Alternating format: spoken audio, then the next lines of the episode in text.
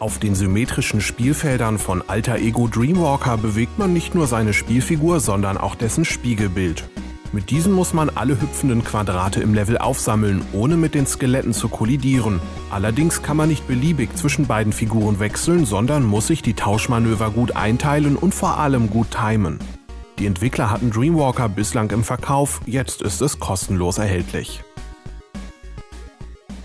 Wassermarsch heißt es in Temple of the Water God, dass sich Studenten des berühmten Digipen Instituts ausdachten. Der Spieler kann mit seiner Figur Wasser manipulieren, Tropfen schweben lassen und mit ihnen Schalter aktivieren. Uns gefielen neben der, wenn man so will, physikalisch korrekten Wassersimulation auch die verschiedenen Puzzles. Dafür bekommt Team Walrus ein Sternchen. Unser Tipp der Woche kommt ebenfalls vom DigiPen Institute. In Whispers of the Goddess muss man einer ebensolchen flüsternden Gottheit helfen, und zwar als Topfpflanze. Als solche kann man nur wachsen und schrumpfen, sowie von Blumentopf zu Blumentopf hüpfen. Gott sei Dank sind diese beweglich und so stupst man in den Leveln verschiedene Schalter an, bis die kniffligen Puzzles gelöst sind. Dazu tönt ein fetziger Soundtrack aus den Lautsprechern. Einfach cool.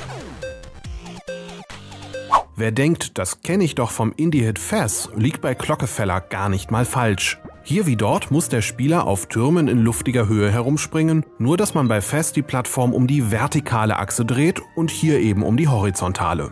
Dadurch muss man sprichwörtlich um die Ecke denken. Bislang umfasst das Spiel 8 Level und befindet sich im Alpha-Status. Die Vollversion soll später Jetpacks und Bomben mitbringen. Wir springen uns jetzt schon mal warm.